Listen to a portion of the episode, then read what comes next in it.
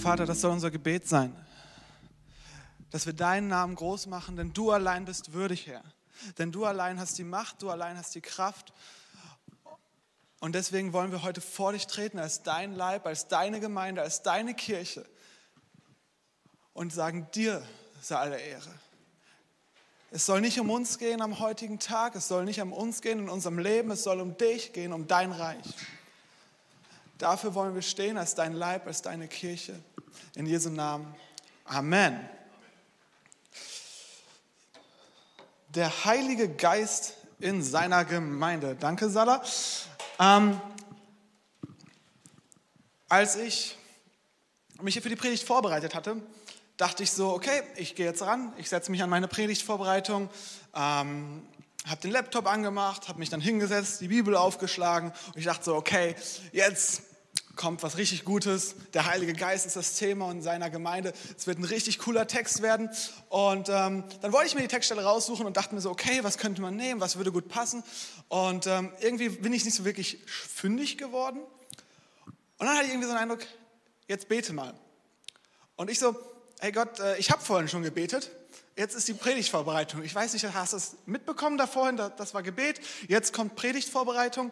Ähm, und er so, nee, nee, du betest jetzt. Und ich so, na gut, Herr, wenn du es sagst, es ist deine Predigt, dann bete ich einfach mal. Und dann bete ich so und ähm, geht ein bisschen. Und dann denke ich so, okay, und jetzt kann ich anfangen. Und er so, nee, nee, nee, nee, bete mal weiter. Bete mal in Ruhe weiter. Und ähm, ich so, okay, Gott, was soll das werden? Ich muss langsam anfangen. Also die Predigt muss ja auch irgendwann fertig werden. Ähm, was soll das werden hier? Okay, aber gut, Gott, es ist deine Predigt dein Heiliger Geist soll ja wirken, das ist ja sogar das Thema. Ähm, also vertraue ich dir einfach mal. Wenn du sagst, ich soll jetzt weiter beten, dann bete ich jetzt weiter. Und dann ähm, hatte ich einen Gedanken. Ähm, und zwar, okay, und wenn es so ist, dass ich bis Sonntag nichts habe, wo ich sagen kann, das habe ich aufgesprochen, aber du hast gesagt, ich soll beten, dann war das wohl das Richtige. Und als ich das gesagt habe, hat er gesagt, okay, und jetzt kannst du dich an deinen Laptop setzen und jetzt fangen wir an.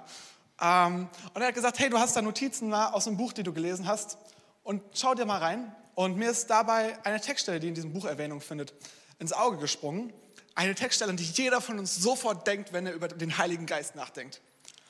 Richtig, ich fand es mega genial. Auf jeden Fall, wenn, der, wenn eine Predigt in der Pfingstgemeinde über den Heiligen Geist kommt, dann wird immer, fast immer diese Textstelle verwendet. Ich glaube, es ist sicher schon mal vorgekommen, aber es geht um 1. Könige 18. Wahnsinn, oder? Wahnsinn. Predigt über den Heiligen Geist, 1. Könige 18. Ich weiß nicht, ob du pump bist. Hey, mega genial. Das wird super, Leute. Ich sehe hier volle Begeisterung. Sehe ich hier volle Begeisterung? Es geht um den Heiligen Geist, es ist Gottes Wort. Amen. Amen. Ähm, in dem Buch, das ich gelesen habe dazu, stand auch ein ganz interessanter Absatz, über den ich nochmal gestolpert bin.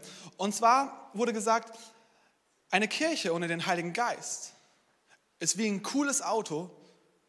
Stell dir vor, was du dir vorstellen willst. Vielleicht ist ein cooles Auto für dich ein Rolls Royce, ein Ferrari, was auch ein Mercedes, was auch immer, ohne Motor. Also ich weiß nicht, ob du, wenn du ein Auto kaufen würdest, hier drüben vielleicht zu Audi gehst und sagst, hey, ich hätte gerne ein Auto. Und die sagen, hey, hier, richtig schönes Auto. Da ist nur kein Motor drin, aber ist ja egal, brauchen wir ja nicht, oder? Nein. Ihr merkt so ein bisschen, Natürlich braucht das Auto den Motor, genauso wie die Kirche, die Gemeinde den Heiligen Geist braucht. Ähm, und ich glaube, beim Thema Heiliger Geist gibt es sehr viele Vorstellungen davon, wie der Heilige Geist wirkt, was der Heilige Geist macht, wie er zu wirken hat, was da und da passiert. Und wir wollen uns heute an 1. Könige 18 anschauen, was passiert ist. Und zwar haben wir hier so eine coole Bibel. Da können wir es jetzt uns hinsetzen, in Ruhe die Bibel aufschlagen. Ihr könnt auch, wenn ihr eure Bibel dabei habt, digital oder in Papierform, die Bibel aufschlagen. Ähm, wir beschäftigen uns heute mit 1. Könige 18 und schauen wir mal, was da steht. Ihr seid bereit, ne? Ich sehe ein paar Leute nicken, das ist schon mal gut. Alle Zeit bereit? Matty ist Ranger? Okay. Schon länger als zwei Jahre hatte es nicht mehr geregnet. Da erging das Wort des Herrn an Elia. Der Herr sagte zu ihm, geh und tritt vor König Ahab. Ich werde dem Land wieder Regen schicken. Elia machte sich auf den Weg. In der Stadt Samaria waren alle Vorräte aufgebraucht. Darum ließ Ahab seinen Palastverwalter Obadja rufen. Ahab war der damalige Herrscher. Obadja hatte immer treu zum Herrn gehalten. Als Isabel die Propheten des Herrn ermorden ließ, hat er hundert von ihnen in Sicherheit gebracht und sie zu je 50 in zwei Höhlen versteckt und mit Brot und Wasser versorgt. Nun sagte Ahab zu Obadja, los, wir suchen jetzt jede Oase, jedes Bachtal im Land nach Gras ab. Vielleicht finden wir irgendwo noch etwas für unsere Pferde und Maulesel. Sonst bleibt uns nichts anderes übrig, als einen Teil der Tiere zu töten. Ahab und Obadja teilten das Land unter sich auf und gingen dann jeder auf die Suche. Als nun Obadja durch das Land streifte, trat ihm plötzlich Elia, ein Prophet Gottes, in den Weg. Obadja erkannte den Propheten, warf sich vor ihm nieder und fragte, Elia, mein Herr, bist du es? Ich bin es, sagte Elia. Kehr sofort um, melde deinem Herrn, dass ich hier bin. Was, was habe ich getan, dass du mich dem Zorn des Königs ausliefern wirst? erwiderte Obadja. Er wird mich umbringen lassen, so gewiss der Herr, dein Gott, lebt. Es gibt kein Land, in dem Ahab dich nicht suchen ließ. Wenn es hieß, er ist nicht hier, musste es ihm der König des Landes mit Eid bestätigen.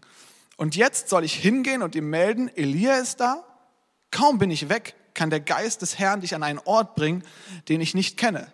Wenn Ahab dich dann nicht findet, wird er mich umbringen. Dabei habe ich doch von Jugend auf treu zum Herrn gehalten. Hat man dir nicht berichtet, was ich getan habe? Als Isabel die Propheten des Herrn umbrachte, habe ich hundert von ihnen in zwei Höhlen versteckt und mit Brot und Wasser versorgt. Und nun schickst du mich zu Ahab, damit ich dich bei ihm melde? Er wird mich bestimmt umbringen. Aber Elia sagte, so gewiss der Herr, der Herrscher der Welt lebt, in dessen Dienst ich stehe, sage ich dir, noch heute wird mich Ahab zu sehen bekommen. Mega gute Stelle. Ähm, was lesen wir? Ich glaube, wir haben verschiedene Vorstellungen davon, wie der Heilige Geist wirkt. Und ähm, eine Vorstellung ist so ein bisschen, hey, dass wir sagen, okay, der Heilige Geist muss schon so wirken, wie wir das ein bisschen wollen. Weil ähm, es gibt viele Lehren, die verbreiten, okay, du musst so und so glauben, so und so beten und dann wirst du das Feuer des Heiligen Geistes erleben. Nur haben wir hier eine Situation in der Bibel, schon im Alten Testament, dass es so war, okay, es gab 100 andere Propheten, die hat der Obadja ja versteckt gehalten. Warum gab es nicht einen von denen, zu dem der Heilige Geist gesprochen hat und gesagt hat, hey, du gehst jetzt auch voran? Warum hat zwei Jahre, warum ist zwei Jahre nichts passiert? Ganz einfach, weil der Geist Gottes sich nicht von unseren Vorstellungen und Ideen lenken und leiten lässt. Der Geist wirkt, wo er will wir haben die Geistesgaben nicht unter Kontrolle. Wir können nicht sagen, schnipp, oder wir sagen das und das und dann funktioniert das alles. Nein, die Geistesgaben sind Geschenke, die wir für einzelne Situationen bekommen können, in denen wir einzelne Situationen Gottes wirken, was wir im Himmel in Vollendung sehen, jetzt schon sehen können. Und vielleicht sagst du jetzt, ja, das ist das Alte Testament. Da war das anders. Heute Almighty Power Jesus Team, jetzt geht's los. Schauen wir uns mal Paulus an. Schauen wir uns mal Paulus an in Apostelgeschichte 16, Vers 6 bis 7. Da sehen wir nämlich eine Stelle, wo der Heilige Geist so vollkommen anders wirkt, als wir es sehen, denken würden. Und zwar heißt es da, danach reisten Paulus und Silas durch das Gebiet von Pyrgien und Galatien, weil der Heilige Geist ihnen untersagt hatte, in die Provinz Asien zu gehen. Wie jetzt? Der Heilige Geist ist doch dafür da, dass wir den Menschen das Evangelium verkünden. Warum sagt der Heilige Geist jetzt Paulus, du gehst da nicht hin? Und es geht weiter.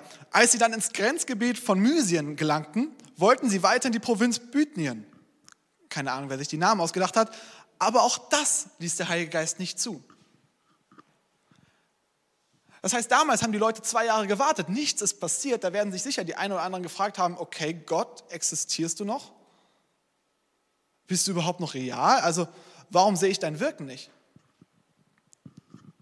Und hier sehen wir einen Paulus, der aus irgendeinem Grund feststellt, okay, ich wollte da hingehen, aber irgendwie wollte der Heilige Geist es nicht. Er wollte nicht, dass ich in diese Situation gehe. Ähm, und genau das sind Situationen, wo wir feststellen können, dass mein Handy-Akku leer ist und äh, ich auf meine Notizen anderweitig zugreifen muss. Nein, das ist nicht das, was im Bibeltext steht. Ähm, so, ein Augenblick. Also haben wir hier wieder eine Situation, wo der Heilige Geist nicht so wirkt, wie wir uns das vorgestellt hätten. Also auch bei Paulus. Und das ist der erste Punkt. Wir haben den Heiligen Geist nicht unter Kontrolle. Er wirkt, wo er will. Und jetzt ein Nebensatz zu Obadja, von dem es ja heißt in 1. Könige, er sei ein treuer Diener Gottes. Für den wurde die Situation richtig schwierig. Weil der König Ahab hat ja alle umbringen lassen, wenn sie ihm schlechte Nachrichten über Elia gebracht haben. Und wenn er jetzt also zum König geht, obwohl er dem Herrn die ganze Zeit treu gedient hat, wurde es erstmal für ihn richtig kompliziert, lebensbedrohlich.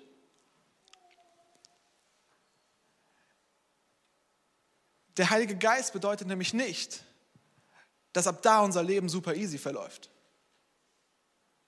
Gerade bei Paulus sehen wir das in 2. Korinther 11, ähm, wo Paulus beschreibt, wie er nächtelang übers Meer treibt. Da sagen wir auch, hey Paulus, der superheilige Paulus, wie kann das sein, dass der nächtelang übers Meer, Meer treibt? Und die Bibel sagt aber ganz explizit, dass der Heilige Geist ihn da rausgeholt hat aus der Situation. Aber nicht so, wie wir es vielleicht erwartet hätten. Kann das sein? Naja, wir finden die Stellen in der Bibel, also würde ich schon mal sagen, ja. Und das führt mich zu meinem zweiten Punkt. Der Heilige Geist bedeutet nicht, dass unser Leben super easy wird. Also wenn du denkst, okay, ich habe den Heiligen Geist, alles easy ab jetzt, nein, eigentlich fangen die großen Herausforderungen dann erst an, weil du dann Schritte gehst im Glauben, die eben nicht super easy sind. Wo es eben darauf ankommt, dass der Geist Gottes wirkt, weil wenn er es dann nicht tut, dann stehst du ein bisschen blöd da. Also musst du Gott vertrauen. Aber dann können auch die verrücktesten Dinge passieren. Wollen wir mal weiterschauen zu 1. Könige. Was haben wir denn hier noch? So, ab Vers 16. Da ging Obadja der, zu König Ahab und brachte ihm die Botschaft. Der König brach sofort auf und zog Elia entgegen. Als er den Propheten erblickte, rief er, da bist du also, der Mann, der Israel ins Unglück stürzt. Doch Elia erwiderte, nicht ich, stürze Israel ins Unglück, sondern du und deine Familie. Ihr habt die Gebote des Herrn missachtet, sogar du selbst verehrst Bale. Aber jetzt ist es soweit. Schicke Boten aus. Ganz Israel soll zu mir auf den Gipfel des Berges Kamel kommen. Rufe auch die 450 Propheten Baals und die 400 Propheten der Aschera, die von Isabel mit Essen und Trinken versorgt werden. Ahab ließ die Männer Israels und die Propheten Isabels auf den Berg Kamel rufen. Alle versammelten sich. Da trat Elia vor die Volksmenge und rief, wie lange schwankt ihr noch hin und her? Entweder der Herr ist Gott, dann folgt ihm, oder Baal ist Gott, dann folgt ihm. Als alles stumm blieb, fuhr Elia fort. Ich bin der einzige Prophet des Herrn, der noch übrig geblieben ist. Und hier stehen 450 Propheten im Dienst Baals dem Dienst Baals. Bringt zwei junge Stiere her, sie sollen sich einen auswählen, ihn zerteilen und in Stücke auf die Holzscheite legen. Aber sie dürfen kein Feuer machen. Ich werde es mit dem anderen ebenso machen. Dann sollen sie zu ihrem Baal rufen und ich rufe zum Herrn. Wer von beiden die Antwort als Feuer schickt, ist Gott. Das ganze Volk rief, ja, so soll es sein. Wir sehen hier was ganz Interessantes, anderes durch den Heiligen Geist. Wir haben uns jetzt erstmal angeguckt, was der Heilige Geist nicht ist. Und da haben wir jetzt ein bisschen gesehen, was der Heilige Geist macht. Elia war durch den Heiligen Geist seines Auftrags ziemlich klar. Er war sich nicht unsicher, okay, wenn ich jetzt vor den König trete, vielleicht sollte ich doch lieber mich in der Höhle verstecken und fliehen, sondern er wusste, okay, der König kommt, der mag mich nicht besonders, wenn es schlecht läuft, bringt er mich vielleicht um, aber ich weiß, es ist Gottes Auftrag hier. Und ähm, er geht dann noch weiter.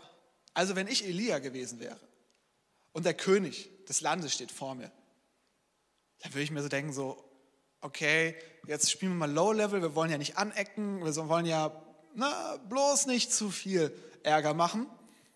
Und ähm, ja gut, dieser Beweis zwischen den Baalspriestern und den Aschera-Priestern macht schon Sinn, aber ich hätte mir vielleicht einen Baalspriester dazu geholt, um das auszudiskutieren so ein bisschen. Ne, einen, weil damit komme ich klar. Mit einem anderen, ne, das, das geht so eins gegen eins, das schafft man vielleicht noch. Ähm, und er sagt so, ja, hol mal die 450 davon und die 400 davon. Das muss man sich mal vorstellen. Im Endeffekt standen 850 Menschen gegen eine Person. Ich weiß nicht, ob du dir das bildlich vorstellen kannst. Du stehst ganz alleine und dir gegenüber 850 Leute. Da wird kein Mensch im Normalfall ruhig bleiben. Und er wollte sogar diese Situation. Warum? Weil der Heilige Geist ihn geführt hat, weil der Heilige Geist mit ihm war. Weil er wusste, hey, ich bin nicht alleine. Ich bin nicht alleine. David, als er gegen Goliath gekämpft hatte, Warum hat er das gemacht? Weil er wusste, ich bin nicht allein, ich habe Gott an meiner Seite. Elia wusste auch, hey, ich habe Gott an meiner Seite. Und ja, dann sind mir ein, zwei Gegner zu viel, dann hole ich mir alle 850. Warum? Weil ich den Heiligen Geist in mir habe und weiß, okay, das ist jetzt von Gott dran. Und er ist die Kraft, wie es so schon heißt im Neuen Testament, die Jesus von den Toten auferwecken ließ. Genauso sehen wir es im Neuen Testament. Und das finde ich immer spannend zu sehen, wie diese Linie vom Alten ins Neue Testament übergeht. Und wir sehen, im Neuen Testament wirkt der Heilige Geist auf ähnliche Weise. Zum Beispiel bei Petrus. Die Jünger hatten sich alle versteckt, hatten alle Angst, haben gedacht, okay, was werden die Menschen von uns denken? Die haben so ähnlich gedacht, wie ich oft denke. Okay, wenn ich jetzt dem von Jesus erzähle, was wird er von mir denken? Soll ich wirklich meinem Arbeitskollegen das jetzt erzählen? Ja gut, es würde schon passen, aber hey,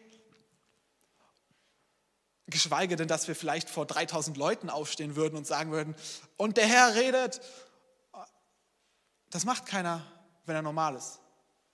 Das macht einer, wenn er vom Heiligen Geist erfüllt ist. Und Petrus war, der sich vorher mit allen anderen versteckt hielt, als er vom Heiligen Geist erfüllt war, bereit aufzustehen und zu sagen, okay, wir haben hier tausende von Leuten, aber ich predige.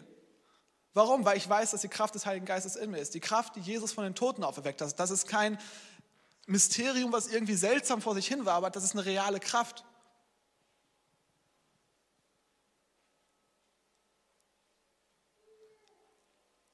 Und 3000 Menschen bekehren sich aus einer Predigt. Tag vorher haben die noch alle Angst gehabt und sich versteckt. Das ist die Kraft des Heiligen Geistes.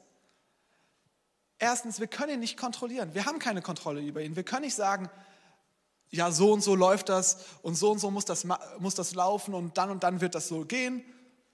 Nein, er wirkt, wo er will. Zweitens, der Heilige Geist bedeutet nicht, dass unser Leben super easy wird. Es ist alles andere als einfach, die 850 Leute zu holen, die dich alle umbringen wollen. Wir reden nicht über nette Leute, die halt die netten Nachbarn sind, sondern wir reden über Leute, die durchaus bereit gewesen wären, ihn umzubringen.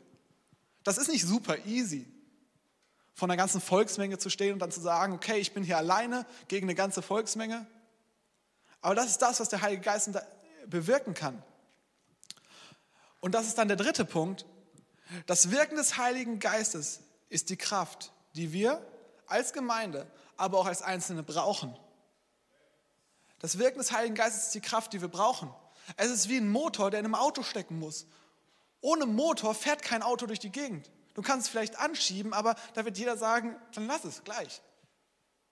Es braucht den Motor, um das Auto zum Fahren zu bringen. Also brauchen wir den Heiligen Geist, um als Gemeinde, aber auch als Einzelne im Glauben voranzugehen. Und ja, wir haben den Heiligen Geist schon, denn er ist am Pfingsten zu uns gesandt worden. Aber sind wir uns dessen immer bewusst? Sind wir uns bewusst, dass diese Kraft, und ich kann es nur nochmal sagen, die Jesus von den Toten auferweckt hat, die Kraft ist, die in uns lebt. Nicht so, wie wir das wollen. Nicht so, dass es immer schön einfach wird. Aber dennoch ist diese Kraft real. Und wenn wir im Glauben an Gott im Vertrauen Schritte gehen, dann wird er sich erkenntlich zeigen. Als Gnadengeschenke im Voraus für das, was in Ewigkeit in Fülle da sein wird. Schauen wir nochmal in 1. Könige, wie es weitergeht mit der Geschichte. Dann sagte Elia zu den Propheten Baals, macht ihr den Anfang, ihr seid in der Überzahl. Sucht euch einen Stier aus, bereitet ihn als Opfer zu und betet zu eurem Gott, aber zündet kein Feuer an. Die Baals-Propheten richteten das Opfer zu und riefen vom Morgen bis zum Mittag, Baal, höre uns. Dabei tanzten sie um den Altar und hüpften die Stufen hinauf. Aber alles blieb still. Niemand antwortete. Als es Mittag wurde, machte sich Elia über sie lustig. Ihr müsst lauter rufen, spottete er. Er ist doch ein Gott. Vielleicht denkt er gerade nach oder muss dringend mal weg oder ist auf Reisen gegangen. Vielleicht hält er gerade seinen Mittagsschlaf und ihr müsst ihn aufwecken. Sie schrien immer lauter und ritzten sich nach ihrem Brauch die Haut mit Schwertern und Speeren. Das Blut floss an ihnen herunter. Sie führten sich wie Irrsinnige auf. So trieben sie es die ganze Zeit bis zu der Stunde, in der das Abendopfer vorbereitet wird. Aber alles blieb still. Kein Echo kam, keine Antwort. Da rief Elia der Volksmenge zu, Herr zu mir, und alle drängten sich um ihn. Dann begann er den zerstörten Altar des Herrn wieder aufzubauen. Er wählte zwölf Steine aus nach der Zahl der Stämme Israels, der Nachkommen Jakobs, zu dem der Herr gesagt hatte, du sollst Israel heißen. Aus diesen Steinen baute er dem Herrn einen Altar. Dann zog er rings um den Altar einen Graben, so breit, dass man darin zwölf Kilo Saatgut hätte aussehen können. Er schichtete Holzscheite auf und zerteilte den Stier und legte die Stücke auf das Holz. Schließlich ließ er vier Eimer Wasser über das Opfer und die Holzscheite gießen und ließ das noch zweimal wiederholen. Das Wasser floss am Altar hinunter und füllte den Graben. Zur Stunde des Abendopfers trat Elia vor den Altar und rief, Herr, du Gott Abrahams, Israels und Jakobs. Alle sollen heute erfahren, dass du Gott bist in Israel und ich dein Diener, der dies alles in deinem Auftrag getan hat. Höre mich, Herr, erhöre mich. Dieses Volk soll erkennen, dass du, Herr, allein Gott bist und dass du sie wieder auf den rechten Weg zurückbringen willst. Da ließ der Herr Feuer herabfallen. Es verzehrte nicht nur das Opfertier und die Holzscheite, sondern auch die Steine, die rings um, das, um und das Wasser im Graben. Als das Volk das sah, warfen sich alle zu Boden und riefen, der Herr allein ist Gott, der Herr allein ist Gott. Elia befahl, haltet die Baals-Propheten fest, keiner darf entkommen. Sie wurden festgenommen und Elia ließ sie zum Bach Kishon hinführen und dorthin richten. Ich sehe, es sind alle begeistert. Was wir hier sehen, ist ein Elia, der erfüllt ist vom Heiligen Geist und der sich so sicher ist, dass der Heilige Geist reden wird, dass er sagt, okay, er reißt Witze in dieser angespannten Situation. Und nicht nur, dass er sagt, okay, Gott, ein kleiner Funken Feuer wäre schon gut. Ich Nein, er schüttet eimerweise Wasser über den Opfertisch, weil er sagt, okay, hey, ich habe Gott an meiner Seite. Das ist viel, viel mehr, als ihr haben könnt. Vielleicht hast du die Vorstellung, okay, jetzt haben wir hier Elia gelesen, Feuer ist vom Himmel herabgefallen. Gott muss immer so auf herausragende, auf atemberaubende Weise agieren. Es muss Feuer vom Himmel fallen, dann, dann, ist, dann ist schon das gute Holy Spirit Level. Alles andere ist ja nichts. Gut, hier ist Feuer vom Himmel gefallen. Aber im Gegensatz zu den Baals-Propheten, die sich, wie es so schön heißt, wie Irrsinnige aufgeführt haben, die angefangen haben herumzuspringen, an sich herumzuritzen, keine Ahnung, was die alles gemacht haben, weil das Einzige, was Elia getan hat, in der Kraft des Heiligen Geistes ein Gebet sprechen. So simpel. Also keine tolle Zauberformel, mit der ich sagen kann, okay, ich muss nur genug glauben daran, dass es so läuft, ich muss nur das und das und das machen und dann wird es funktionieren, sondern es war einfach, Gott hatte ihnen gesagt, du gehst dahin, er hat Gott vertraut, hat ein Gebet gesprochen und Gott hat seine Verheißung erfüllt, hat das getan, was er gesagt hat.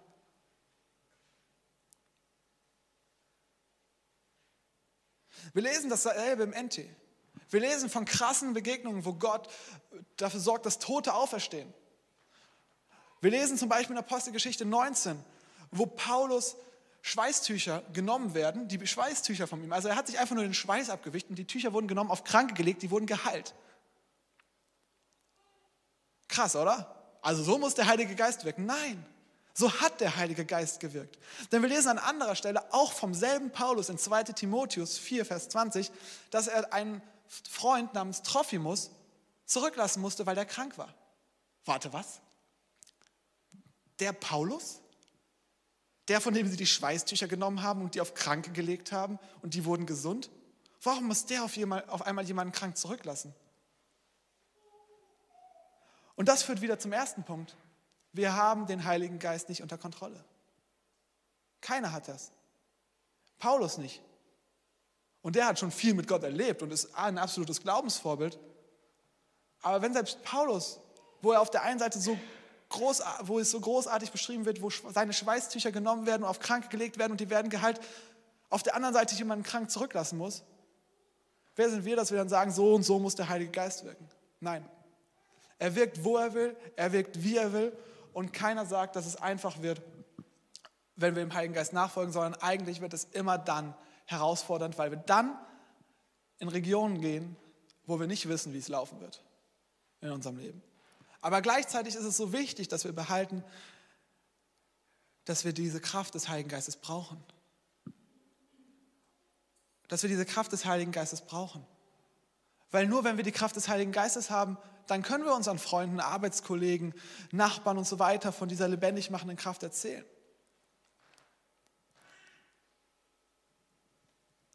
Und das führt mich zu meinem Abschluss. Der Geist wirkt, aber nicht per Zauberformel, sondern wenn wir uns nach Gott ausstrecken. Und ich weiß nicht, wie du heute hier bist.